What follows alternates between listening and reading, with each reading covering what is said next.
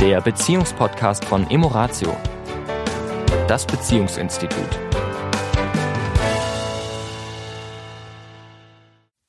Einen schönen Donnerstag wieder. Hier ist die Tanja. Und der Sami von Emoratio. Ich heiße euch herzlich willkommen zu unserem neuen Podcast in dieser Woche.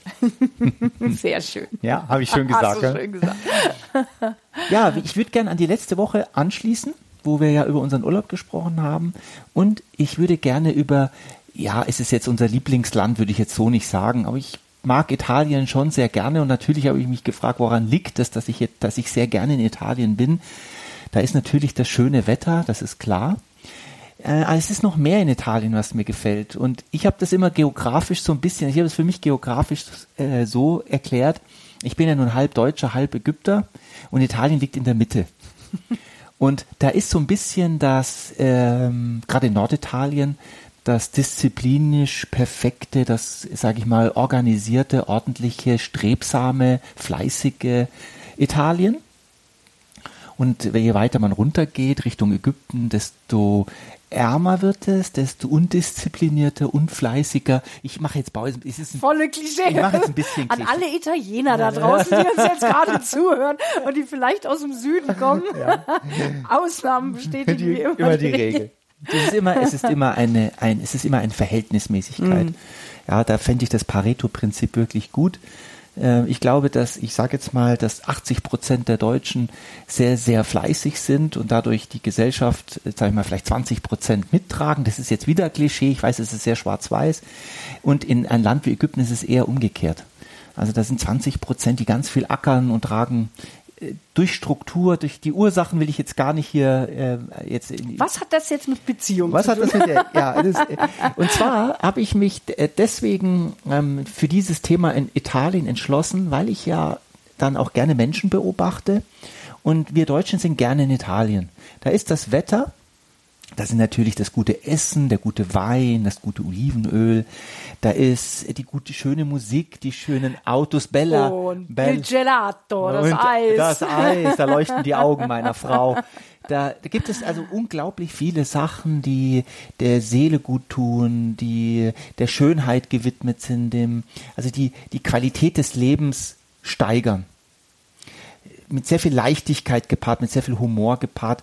Und ähm, was mir auffällt, ist, dass wir viele von uns, die jetzt aus Deutschland kommen und dort, sind, das sehr wohl genießen, dass im Straßenverkehr nicht immer alles auf die, auf die Goldwaage gelegt wird. Ja, also ich Die nehme mal rote Ampel, Ja. nicht unbedingt. Naja, der rote Ampel In, in jetzt nicht. Süditalien schon, da zählen keine roten Ampeln. keine roten Ampeln.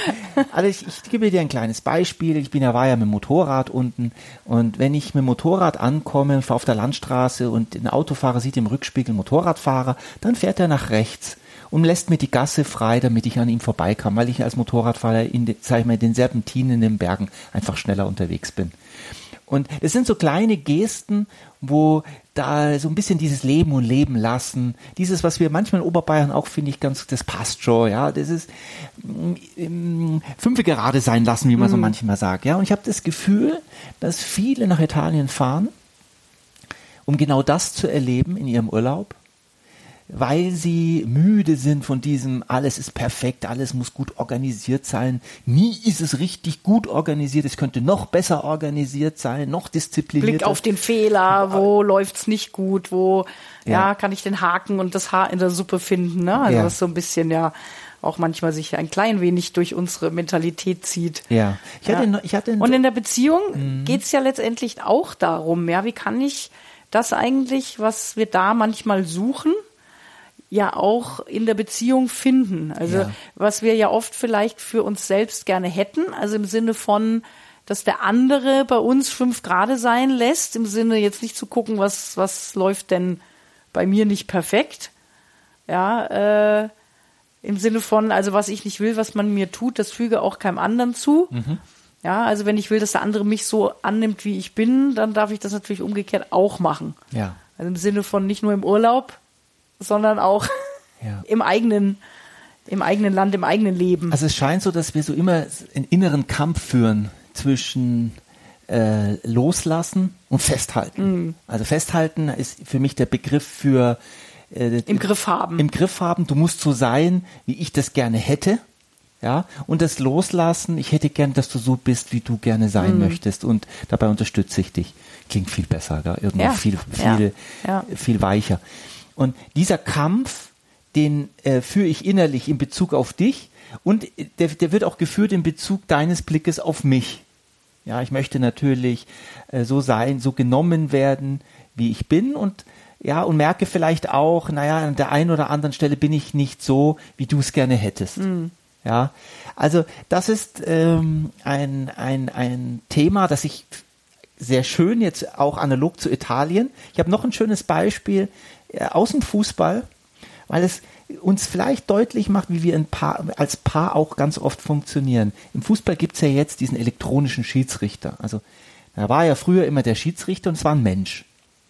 Und dieser Mensch hat Fehler gemacht, wie wir alle. Wir alle Menschen machen Fehler. Auch ein Schiedsrichter macht Fehler. Ole, ole. Und diese Fehler waren natürlich dann, hat Konsequenzen geführt. Entweder ist eine Mannschaft ausgeschieden, eine Mannschaft hat verloren, die andere hat un Unrecht. Sogar abgestiegen. Abgestiegen. Ja, es ging ums Geschäft, um Millionen. Ja, also da, da, da ist ja ganz viel, hängt ja ganz viel vermeintlich dran, wenn man das jetzt als viel bezeichnen will. Und ähm, jetzt gab es diese Menschen, die sich da permanent drüber aufgeregt haben, über diese Fehlentscheidungen und diese Fehlentscheidungen. Und ich war auf einem schönen Vortrag von einem äh, Philosophen, der das sehr schön beschrieben hat. Er hat gesagt, genau das ist ja das Leben. Genau das suchen wir im Leben.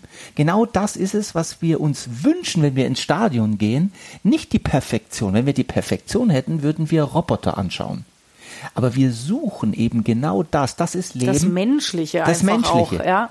Und das, das Interessante war ja die Diskussion, dass dann diese Entscheidungen der mit der Videobeweis, genau, so heißt das, Videobeweis, dass man quasi nochmal Schiedsrichter einsetzt, die irgendwo anders Die den Schiedsrichter äh, kontrollieren. kontrollieren. der wiederum einen Schiedsrichter hat, der den Schiedsrichter kontrolliert, der den Schiedsrichter kontrolliert. damit wir möglichst Reinhard Fendrich war das, glaube ich, oder Reinhard May, die Erteilung eines Antrags, äh, auf Erteilung eines Antragsformulars. Da gibt's so dieses tolle Lied. Genau, genau das ist der Punkt. Also dieses Streben nach Perfektion, nach möglichst keine Fehler und dadurch entsteht diese Fokussierung eben auf was? Auf den Fehler, auf den permanenten Fehler. Der Sport an sich, das Leben mit den mit dem Menschlichen, mit dem, dass unsere Mannschaft jetzt verloren hat, vielleicht weil der Schiedsrichter nicht gesehen hat, dass es ein Abseits war, das ist bitter. Ich kenne es aus meiner Jugend. Ich war auch wütend auf den Schiedsrichter oft genug. Aber immer nur dann natürlich, wenn es meine Mannschaft betroffen hatte. Wenn es einen Nachteil war. Wenn es zum Nachteil war. Wenn es zum Positiven war, habe ich großzügig drüber hinweggesehen und habe gesagt, das sind ja nur Menschen. Kann ja auch mal vorkommen. Kann ja mal vorkommen. Und so sind wir Menschen manchmal, dass wir diese Perfektion suchen, aber im Prinzip sie uns oft nicht gut tut. Und es ist immer ein Balanceakt, auch in Beziehung zwischen mir und dir, zwischen Mann und Frau überhaupt. Ja, vor allen Dingen, weil ja auch dann wiederum die Frage sich stellt, was ist denn überhaupt perfekt? Mhm. Na, weil ich sag mal so, du als Mensch bist perfekt, ich als Mensch bin perfekt. Alle da draußen, wie sie sind, sind perfekt, weil sie sind, wie sie sind. Punkt.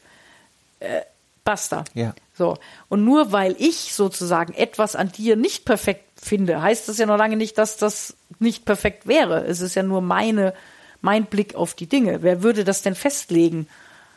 Es steht niemandem zu, das festzulegen. Ja. Ja, sondern letztendlich kann nur ich für mich entscheiden, okay, welche Dinge an mir finde ich dann denn vielleicht nicht perfekt und im, aber auch nur im Sinne von, hm, die tun mir selber nicht gut. Ja. Also gehe ich doch mal ran und schau mal, ob ich da was verändern kann, weil sie einfach vielleicht ähm, ja für mein Leben nicht förderlich sind und auch für die Menschen um mich rum nicht förderlich. Aber das darf ja immer ein Prozess ähm, von einem aus einem selbst herauskommen und nicht weil ein anderer einem sagt, also das an dir ist nicht perfekt und das musst du jetzt ändern. Ja. Also das ähm, ja ist eigentlich nicht das Richtige. Ja. Und da fällt mir das Buch ein, das du gerade liest. Mhm.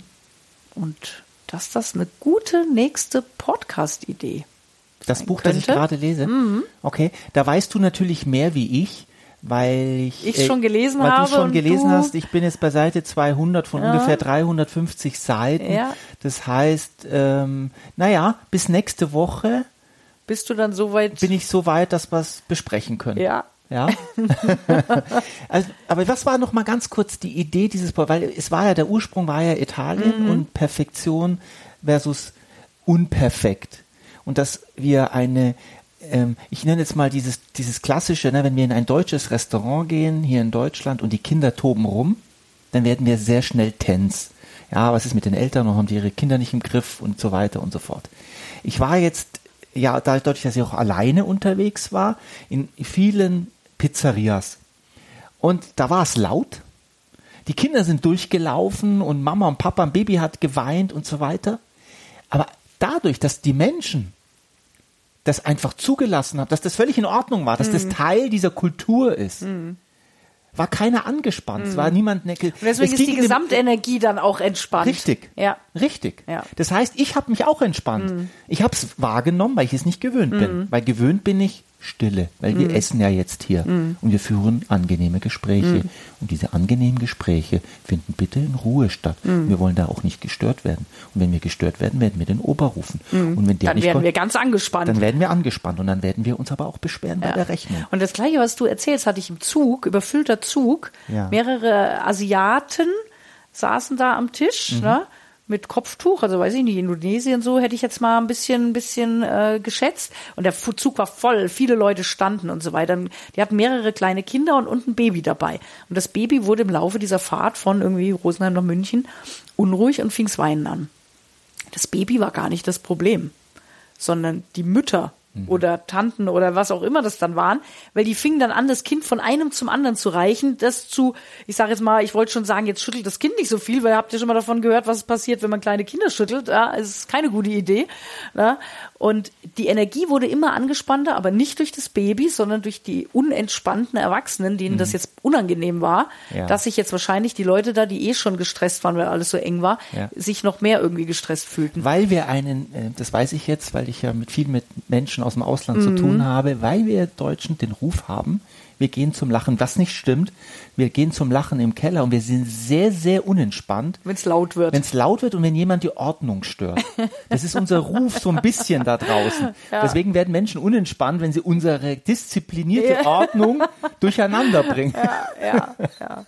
Also in diesem Sinne, in Beziehungen, ja, ist es völlig normal, dass wir unsere gegenseitige Ordnung durcheinander bringen. Das ist absolut auch die Idee. Und lasst, Ja. Lasst Unperfektion in Beziehungen zu. Sie tun uns gut. Ja. Genau. In diesem Sinne. Schöner Schlusssatz. Amen. Amen. Diesmal darf ich mal Amen sagen. Bis nächste Woche. Eine schöne Woche euch. Ciao. Das war der Beziehungspodcast von Emoratio, das Beziehungsinstitut. Weitere Informationen zu unseren Seminaren und Paarberatungen finden Sie im Internet unter www.emoratio.de.